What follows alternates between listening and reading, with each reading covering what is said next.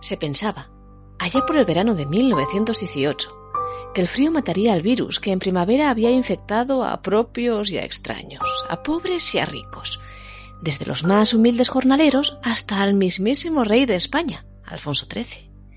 Pero no fue así. Después de una primavera de órdago, con el otoño regresó la pandemia y la segunda oleada sería aún más terrible de lo que ya lo había sido la primera. A las puertas de Asturias, además, tocaba campanas a muerto el cólera, una vieja conocida ya de los españoles que ahora, además, tenían que hacer frente al segundo golpe de una enfermedad prácticamente desconocida, la gripe.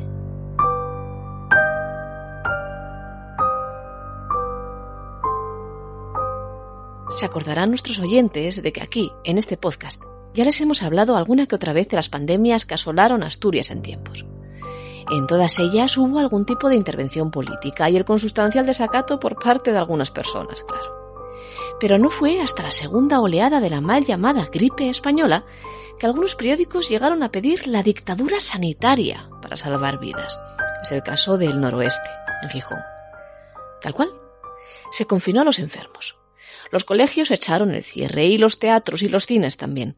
Y algunas tiendas sufrieron no pocas multas por negarse a dejar de atender a sus clientes. Todo empezó de nuevo el 15 de octubre de 1918. Ese día se decretó en Gijón el estado epidémico de la ciudad. ¿Les suena esta historia? Pues no se ha equivocado esta que les habla, ¿no? La que les cuento ocurrió hace más de 100 años y dice tal que así. Soldado de Nápoles, me quiso mi suerte, la gloria romántica me lleva a la muerte. No digas tu cántico que aviva mi pena, si muero queriéndote, qué muerte tan buena. A la gripe en la capital la llamaban el soldado de Nápoles, como la zarzuela de moda. Ambas, decían las gentes zarzuela y enfermedad son igual de pegadizas. Porque a pesar de que en algunos diarios de la villa y corte más incrédulos se refirieran algunos a la nueva enfermedad en la primavera de 1918 como un vulgar trancazo que presentaba las características un poco aumentadas de un resfriado común, en otoño la cosa se puso un pelín más seria, porque no había vacuna para una enfermedad aún desconocida que se propagaba a la velocidad del rayo apenas, si acaso, el sulfato de quinina o la aspirina, que aliviaban mal que bien los síntomas. Y porque, además, en los concejos de Asturias afectados la sanidad se saturó. No había médicos para atender a todos los enfermos, ni tenían los medios suficientes siquiera para hacerlo. En septiembre de 1918 ya había casos en Asturias. La situación no era tan preocupante como en otros puntos de la península, pero ya advertía el doctor Ricardo Cid que debían tomarse medidas de inmediato. Hasta ahora, dijo en Páginas del Comercio, el estado sanitario es excelente, pero ante las noticias que llegan de otros pueblos en que la epidemia ofrece caracteres alarmantes, toda provisión es poca. Esto ocurre un 24 de septiembre y ese mismo día se sabe en Gijón que... Declarado en Gijón el estado epidémico. Hace pocos días cruzó la frontera desde Irún entrando en España. Augusto Fernández. Repetimos, Augusto Fernández. Augusto Fernández procede de Marsella y debe guardar cuarentena, pero no se halla. Está domiciliado en la calle de Menéndez Valdés, número 43 de esta villa. La infección de gripe ha entrado en la ciudad. Repetimos, la gripe ha entrado en la ciudad de Gijón. Había que actuar. Y la primera iniciativa que se tomó desde el ayuntamiento gijonés vino de la mano de la caridad. La suscripción para los enfermos pobres. Pues sí. A principios del mes de octubre se inició una suscripción popular con el objeto de recaudar donativos para los enfermos de gripe más pobres. A tal efecto, publicó el comercio, se llevará un registro de nombres y domicilios de los enfermos solicitantes con expresión de las cantidades que se les consigne para dar cuenta al público en su día. Los médicos de la villa eran los encargados de mandar los datos de sus enfermos más desamparados a las oficinas de la Asociación de Caridad, en el 27 de la calle Langrío, para organizar el reparto de unos fondos que en apenas un par de semanas superarían holgadamente las 10.000 pesetas. Pero no solo de caridad vive el hombre. y menos en tiempo de epidemia.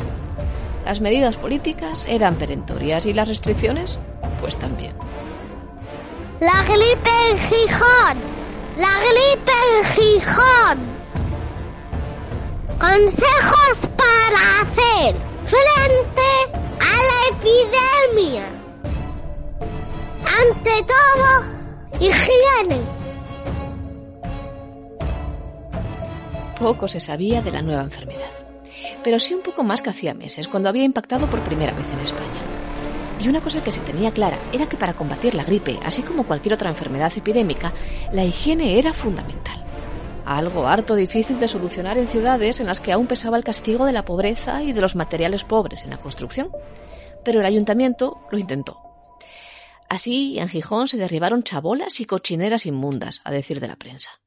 Se sanearon patios y alcantarillas y se ordenó el cierre de todas aquellas tiendas que destinasen sus patios a cuadras se reforzaron los servicios municipales de limpieza y se comenzaron a imponer multas sobre todos aquellos propietarios que tuvieran en sus propiedades, valga la redundancia, retretes en mal estado de higiene, así como pozos negros.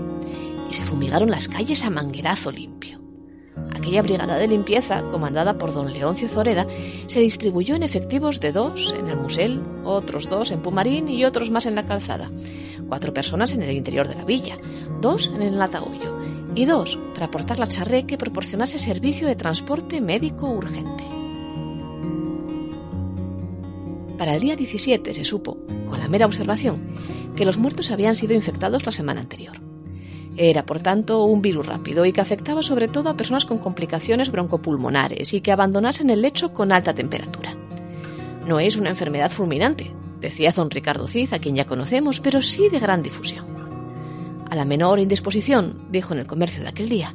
En cuanto se notase el aumento de la temperatura corporal o los efectos de un constipado, debían extremarse los cuidados, como si se tratara de una dolencia importante, ya que en esos casos disminuye la resistencia del organismo.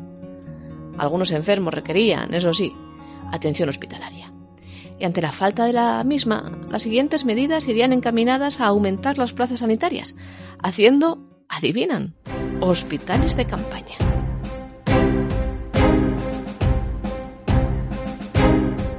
hospitales de campaña, o al menos algo muy similar.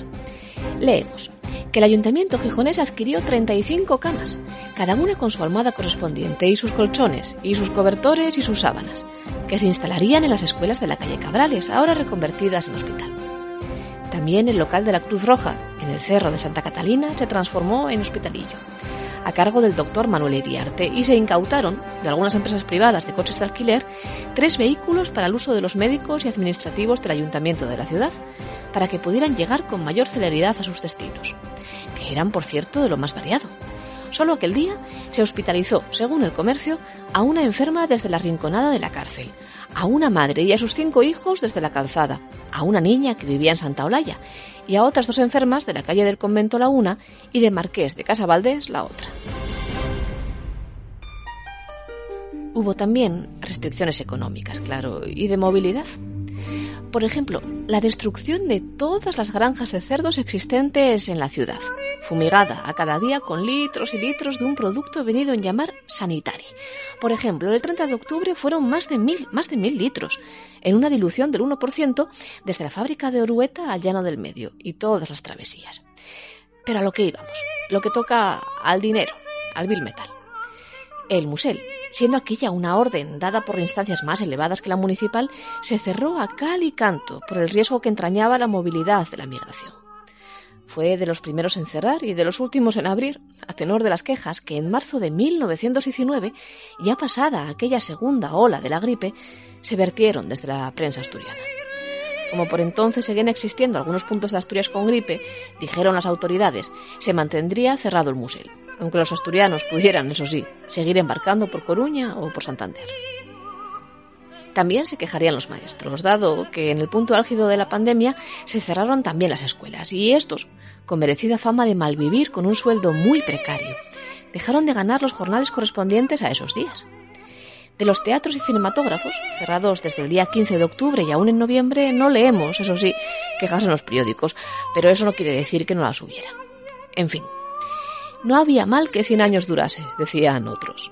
Nadie se levanta hasta que no cae, y no hay mal que por bien no venga.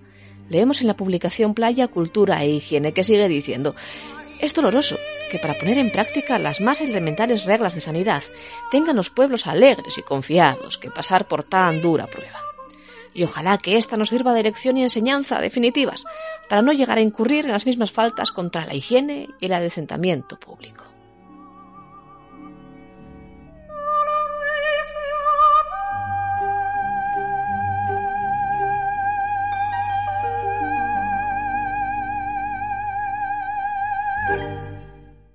Todas las anteriores no fueron sino las primeras de las medidas aplicadas por el consistorio gijonés para tratar de atajar la mortífera epidemia. Se intentó frenar el contacto social y así se prohibió visitar los cementerios en el Día de Todos los Santos, en pleno ascenso de los contagios. Una realidad, la de los muertos, desagradable y a cierto punto inasumible por las menguadas fuerzas municipales y también religiosas que, saturadas por el número de decesos, trataban de evitar el abandono de cadáveres de personas que murieran en sus casas míseras como ya había ocurrido alguna vez al comienzo de la segunda ola, y el amontonamiento de cuerpos insepultos en el cementerio del Suco. La pandemia tardó en remitir, y aún más en llegar una vacuna que redujera sus efectos. Proliferaron aquel otoño todo tipo de remedios naturales y farmacológicos. A los convalecientes de la gripe se anunciaba en páginas del comercio. Se recomienda tomen antes de cada comida una copita de jerez quina, marca la praviana, y recuperen las fuerzas perdidas y otros tantos. A principios de noviembre ya no quedaban casi enfermos en la ciudad, pero las restricciones seguirían durante un tiempo, alargándose, por ejemplo, el cierre de los centros de espectáculos en tanto en cuanto se temía que habitantes de pueblos próximos, donde sí seguía habiendo epidemia, vinieran a ellos y se abrían, y se llegue, leemos, como ya ocurrió en otros lugares, a un recrudecimiento de la epidemia. Cuando se abran los teatros, advertimos, funcionarán también los centros docentes. Y así, andando, andando el tiempo hasta hoy. Ya lo ven, tanto no hemos cambiado. Fíjense, fíjense en este ejemplar de una revista nacional que se llama Vida Marítima, del 20 de octubre de 1918. La epidemia parece que no decrece y los que tienen el deber y la responsabilidad de velar por la salud pública han adoptado varias y plausibles disposiciones que algo influirán en el mejoramiento del estado sanitario. De todos modos, la opinión pública no está demasiado influida por lo que pudieran llamarse salpicaduras de la epidemia. Los teatros, allá donde permanecían abiertos, los círculos, los cafés, los tranvías, las calles, ofrecen gran animación. Y no es porque la procesión ande por dentro, sino porque realmente el optimismo general es grande. Hombre, ¿van a tener que reñirnos otra vez del mismo modo ciento y pico años después? No me irán a decir eso que no les puedo creer. Cuidémonos.